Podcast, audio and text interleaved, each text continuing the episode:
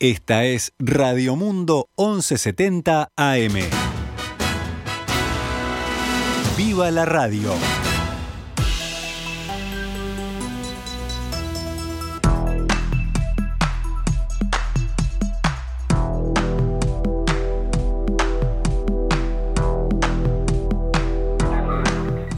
Doce horas 14 minutos damos comienzo a una nueva edición de Noticias al Mediodía en el aire de Radio Mundo en este martes, martes 7 de septiembre del año 2021, cuando actualizamos para ustedes la información.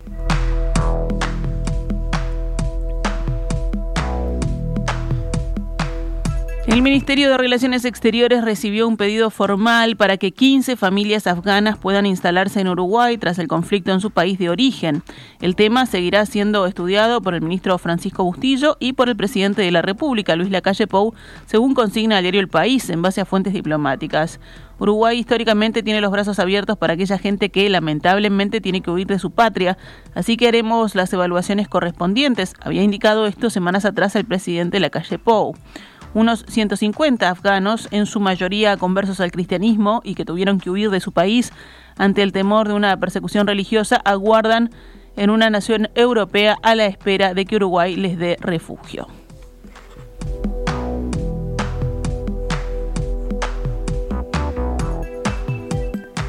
El Ministerio del Interior relevó ayer a directores de varias unidades penitenciarias. La cartera anunció que asumirán nuevas autoridades en las unidades 3, que es el Penal de Libertad, la 5, la Cárcel de Mujeres, y la 6, que es Punta de Rieles, y se cambiará el director del Polo Industrial de la unidad número 4, Santiago Vázquez, el ex Comcar. Según un comunicado del Ministerio, los cambios tienen como objetivo continuar mejorando la gestión del Instituto Nacional de Rehabilitación y la implementación del Plan Dignidad en todo el país. El ministro Luis Alberto Heber dijo que estos cambios respondieron a un reperfilamiento que se le quiere dar a estas unidades, según el texto que publicó la cartera. Educación y trabajo son parte esencial de la rehabilitación que les queremos dar a los privados de libertad en todo el país, con el objetivo de mejorar las oportunidades de reinserción al salir. El plan Dignidad va en esa línea y queremos profundizarlo con estos cambios, sostuvo Heber. El subcomisario Carlos Díaz asumirá como director de la unidad número 3, Libertad. El subcomisario Alejandro Chávez será el director de la cárcel de mujeres y el subcomisario Marcio Alfonso será el director de la unidad número 6, Punta de Rieles. El oficial principal, Willington Sierra, fue nombrado nuevo director del polo industrial de la unidad número 4, Santiago Vázquez. El ahora removido director de la cárcel de Punta de Rieles, Omar Vera, había elevado una denuncia a la dirección del INR para una investigación interna asociada a tráfico de estupefacientes dentro de ese penal, según informó el programa Santo y Seña de Canal 4.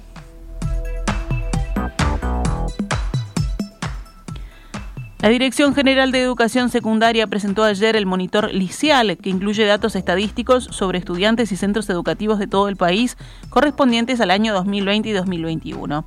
Según consigna el portal de presidencia, en cuanto a la matrícula, el análisis indica que durante 2020 secundaria atendió a 271.146 estudiantes a través de liceos públicos, privados y diferentes programas educativos.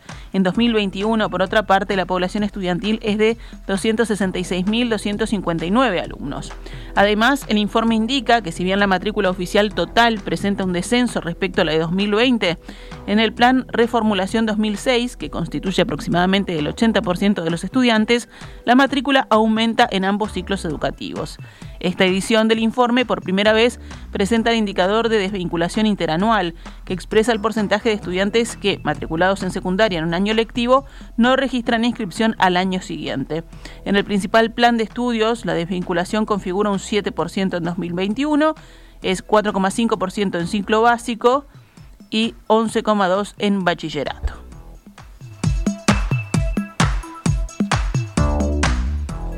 La Intendencia de Montevideo negó el permiso a la marcha de la diversidad, amparándose en protocolos COVID. Ante la decisión de la comuna de no autorizar la actividad pública, los grupos que organizan la marcha lamentaron el hecho y anunciaron que igualmente saldrán a las calles el 24 de septiembre.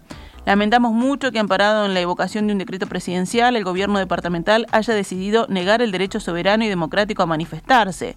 Este decreto no solo no lo obliga a ninguna decisión, sino que él mismo ha dejado de utilizarlo para casi todas las actividades públicas, con excepción, reiteramos, del derecho a la protesta, señala el comunicado de la coordinadora de la Marcha por la Diversidad. Señalan también que no hay evidencia científica que permita considerar que hay más posibilidad de propagación del coronavirus en la marcha que en una fiesta por la Noche de la Nostalgia o en las peatonales apoyadas por el propio municipio. La diferencia en estos casos radica en que una de dichas actividades está convocada por la propia Intendencia, otra por empresas privadas y que la marcha por la diversidad es una movilización pacífica en defensa de los derechos humanos, asegura. La marcha es convocada y organizada en forma íntegra por militantes sociales que no generan ningún lucro económico ni rédito político con ella, cosa que sí sucede con las otras actividades antes mencionadas, dice el texto. En ese sentido, anuncian que el 24 de septiembre saldrán a las calles marchando con alegría y orgullo para defender el derecho a ser, a amar y a vivir dignamente, lo quiera el Estado o no. Las luchas sociales, dicen, no son ni serán jamás propiedad de personas ni institución alguna, sino producto y orgullo del movimiento social uruguayo. Nos vemos el 24 de septiembre a las 19 horas en Libertador y Paysandú. Ante un Estado ausente, nuestra lucha está presente, concluye el comunicado de la coordinadora. 12 horas 21 minutos, vamos con temas de la emergencia sanitaria. Ayer fue el quinto día consecutivo sin fallecimientos de personas con COVID-19 en Uruguay, pero también el séptimo día seguido de aumento de la cantidad de personas que cursan la enfermedad. Los casos activos son ahora 1.426, casi 340 más que hace una semana. La cifra de pacientes en CTI bajó ayer a 15, luego de tres días con 17. Los contagios nuevos detectados ayer fueron 133 en 7.444 análisis. La tasa de positividad llegó entonces al 1,79%. El índice de Harvard viene subiendo a nivel nacional desde hace ocho días y se ubica ahora en 4,32 casos nuevos diarios cada 100.000 habitantes en los últimos siete días.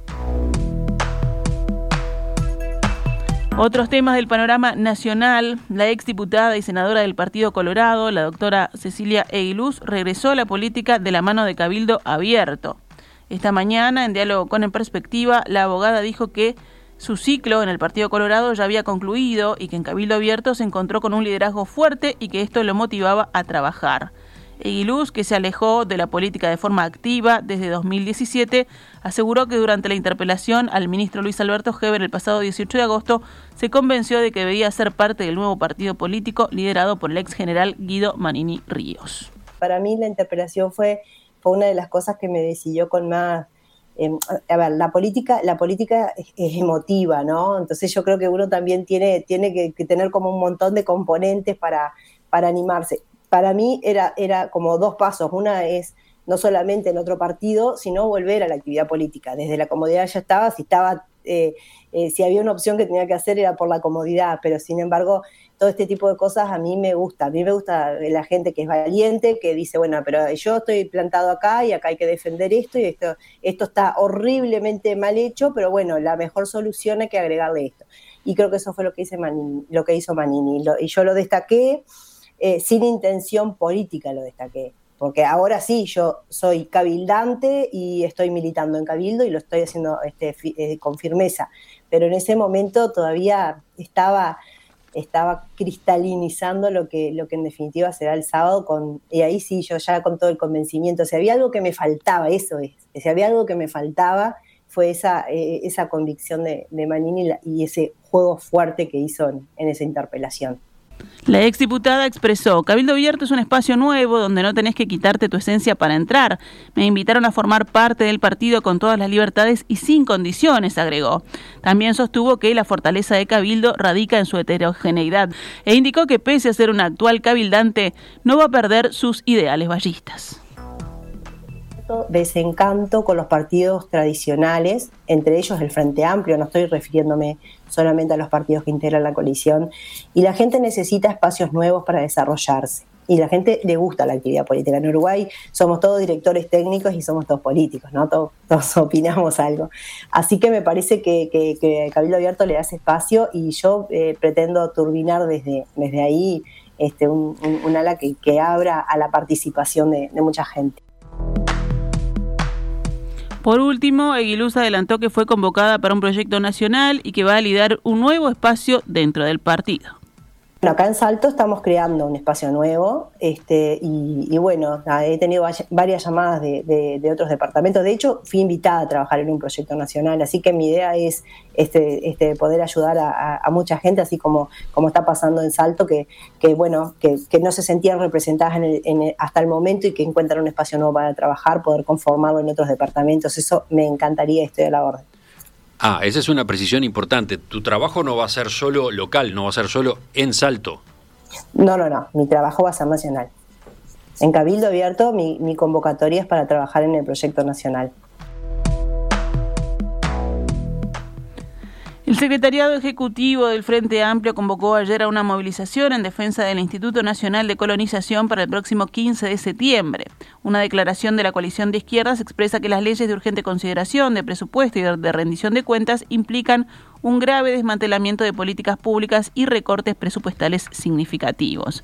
La nota señala que la movilización del 15 de septiembre, convocada por varias organizaciones sociales y sindicatos, es en defensa del Instituto Nacional de Colonización y en apoyo a la lucha por la tierra, por el repoblamiento de la campaña y en defensa de nuestra soberanía nacional.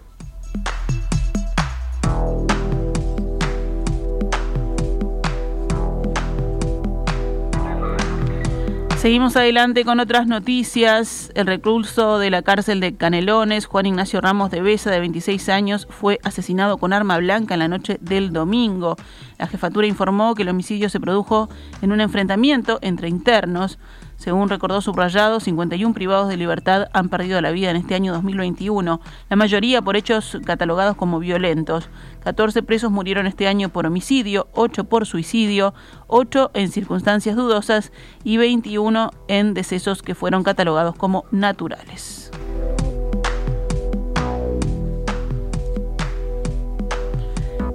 La policía de Rivera detuvo a tres sospechosos por el presunto asesinato de un hombre que fue encontrado sin vida en una vivienda incendiada en la localidad de Rivera. En esta propiedad vivía la víctima de 65 años, tenía restos de tela y un alambre atado alrededor del cuello y mediante una autopsia se pudo determinar que había sido asfixiada antes de que la casa se prendiera fuego. Esta autopsia también permitió constatar que el hombre había fallecido antes de que comenzara el incendio. Los investigadores creen que se trata de un homicidio motivado por el robo de un préstamo que el hombre había sacado el día anterior a su muerte. El caso está a cargo de la fiscal Alejandra Domínguez y en la investigación participa también la jefatura de policía de Rivera. La Dirección Nacional de Seguridad Rural detectó a una organización que se dedicaba a contrabandear caballos y que facilitó el ingreso al país de forma irregular de unos 1.500 equinos. La investigación comenzó en enero, cuando el director nacional de Seguridad Rural, William González, concurrió a un remate de caballos en el departamento de Florida y notó que algunos equinos tenían marcas que no son las que están habitualmente en nuestro país. El episodio dejó al descubierto una maniobra que empresarios de los departamentos de Artigas y de Rocha venían realizando desde tiempo atrás con contrabando de caballos y se pudo comprobar que al menos 1.500 equinos habían pasado por la frontera seca. Se estima que algunos de los implicados obtenían una ganancia mensual de unos 16.000 dólares. La gran mayoría de los caballos tenían como destino los mataderos. Fueron formalizadas cinco personas por contrabando y a dos de ellas se les imputó además por asociación para delinquir. Actualizamos a cuánto cotiza el dólar a esta hora en pizarra del Banco República, 41 pesos con 50 para la compra y 43 con 70 para la venta.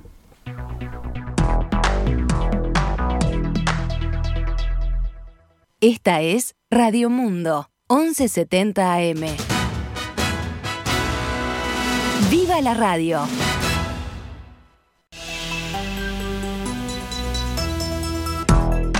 ...12 horas 31 minutos... ...vamos rápidamente al panorama internacional... En Afganistán se generó una nueva manifestación de cientos de personas en Kabul que fue dispersada con disparos al aire por los talibanes. A pesar de las palabras tranquilizadoras de los nuevos líderes de Afganistán, comprometiéndose a ser más inclusivos y tolerantes, muchos en la capital temen un retorno al régimen ultra rigorista impuesto en 1996 y 2001 por el movimiento islamista radical. En una muestra de este rechazo, cientos de manifestantes desfilaron en diferentes protestas por Kabul, algo impensable en el anterior mandato talibán cuando se celebraban ejecuciones públicas y se cortaban las manos a los ladrones.